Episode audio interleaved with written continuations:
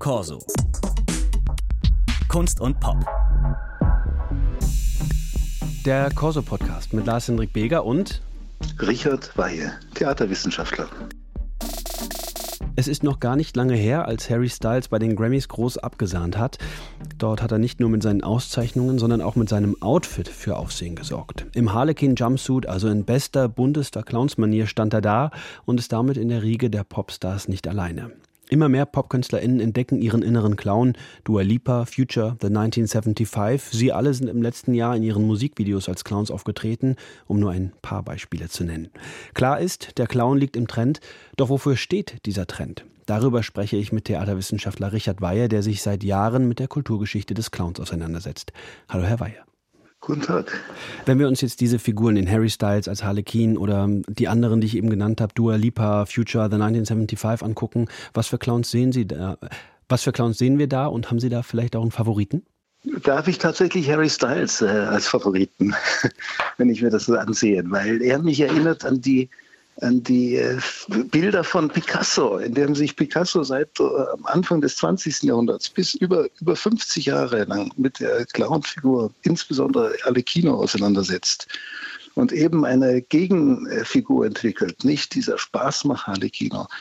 Der, der Styles steht ja da mit verschränkten Armen und ist überhaupt nicht lächerlich. Er ist, ist eher eine Figur der Stärke. Das ist eine neue Dimension, die er da findet bei der Arlecchino-Figur. Das heißt, Styles reiht sich nicht nur in die Kulturgeschichte der Clowns ein, er denkt sie weiter, er findet sie neu? Ja, er zitiert einerseits, glaube ich, die Kunstgeschichte, in der die Arlecchino-Figur auch zum Schweigen gebracht wurde und auch zum Stillsitzen, nicht nur von Picasso, sondern von vielen anderen in der Zeit, äh, in der Moderne. Und eine neue Qualität, die er, glaube ich, findet, ist, dass äh, diese Ambivalenz, entweder ist es Figur oder es ist die Person, dass er das wirklich ausspielt in den Medien. Mhm. Einerseits äh, ist es ein Kostüm, das sehr erkennbar ist durch die Theatergeschichte. Die Komödie Theater ist äh, präsent, glaube ich, in, der kollektiven Fantasie. Und andererseits äh, ist es auch ein Schutz der eigenen Person.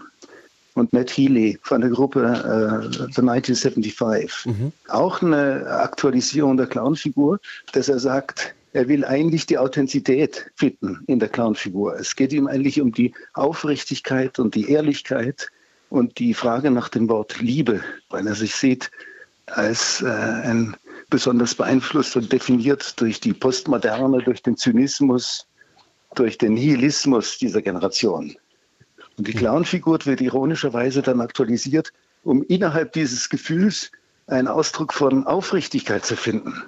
Was ist eigentlich heute noch Liebe? Was ist Verantwortung? Und diese Begriffe.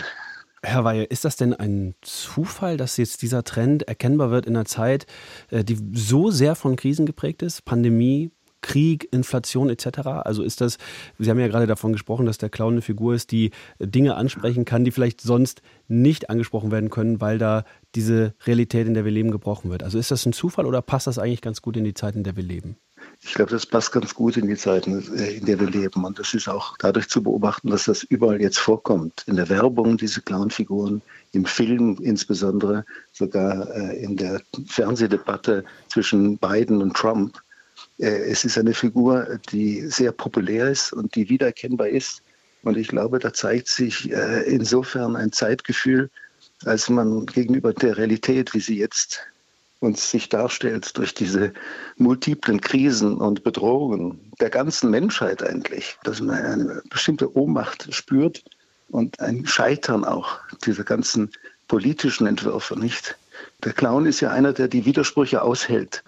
Bleiben wir mal bei dieser Widersprüchlichkeit. Der Clown kommt ja ursprünglich aus dem Zirkus, steht für leichte Unterhaltung, für Klamauk. Man kennt ihn aber auch anders als den melancholischen, den traurigen Clown. Man kennt ihn auch als den Horrorclown, der unsere größten Ängste heraufbeschwören kann. Wie schafft es diese Figur, so viele und eben auch so widersprüchliche Emotionen und auch so extreme Emotionen zu provozieren?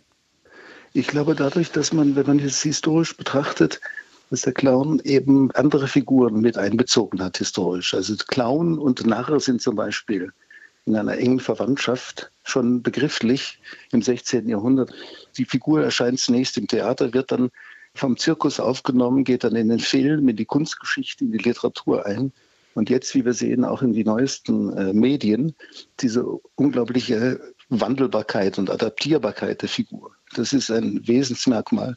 Also einerseits das Mitlachen mit dem Clown über die anderen, über die Lächerlichkeit der Welt, aber andererseits auch die Traurigkeit des unfreiwillig Komischen, in dem wir das immer reinstolpern. Sie haben jetzt eben schon die neuesten Medien angesprochen. Auch auf Social Media, auf TikTok gibt es beispielsweise einen Hashtag Clowncore, unter dem Menschen sich in verschiedensten Clown-Outfits und unter Maskeraden zeigen. Ist das vielleicht auch ein Symptom für, ja, für eine Infantilisierung, quasi in ernsten Zeiten Verantwortung und Sorgen abgeben zu wollen und sich in das Kindliche zurückzuziehen? Einerseits glaube ich, dass das durchaus ein Moment ist. Andererseits ist es auch ein Ausdruck einer Ohnmacht dass man, wenn man sich ernsthaft mit den Problemen beschäftigt, dass man trotzdem keine Lösungen findet. Weil es immer wieder, und ich komme auf den Begriff von vorhin, immer wieder dieses Widersprüchliche gibt, das der Clown zum Ausdruck bringt. Also einerseits will man das, im Gegensatz dazu wird was anderes gemacht. Schauen wir die, nur die Klimakrise an heute der Klimaschutz, den sich die Politik auf die Fahnen schreibt, aber gleichzeitig herrscht ein Krieg. Der größte Widersacher ist jeden, jeder Schutzmaßnahme der Natur. Und diese Widersprüchlichkeit ist, glaube ich, jetzt ganz besonders festzustellen. Und da ist der Clown eben Ausdruck einer unlösbaren Situation. Also man kann nur noch die Widersprüche aushalten und belachen und lächeln, aber man kann sie eigentlich nicht mehr lösen. Kommen wir jetzt nochmal zurück auf die Clowns im Pop, die wir heute sehen.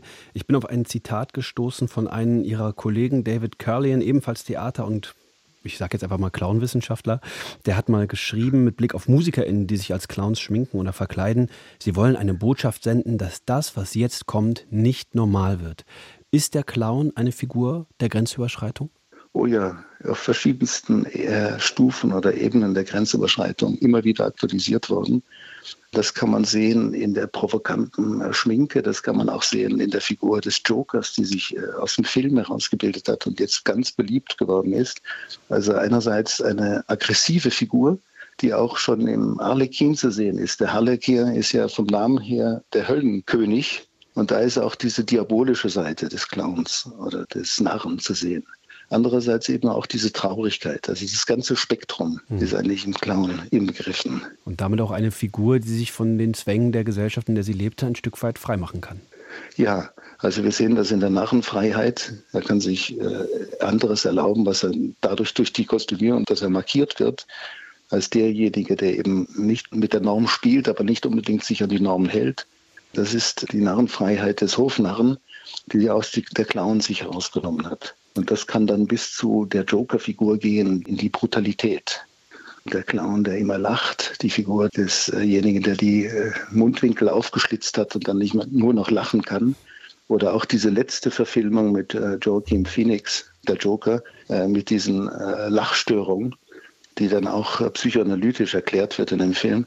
Das sind, glaube ich, alles Figuren, die auch Grenzüberschreitung bedeutet im, im Sinne von in den Wahnsinn mhm. gehen. Oder ein Harry Styles, der jetzt nicht wahnsinnig wird, aber ja zum Beispiel in seiner Musik und seinem Auftreten mit Vorstellungen von Männlichkeit bricht. Und dass er dann ja. auch in so einem Clownskostüm und in so einem Jumpsuit auch zum Ausdruck kommen kann. Herr Weihe, ja. vielen, vielen Dank für das Gespräch. Gerne. Corso. Kunst und Pop.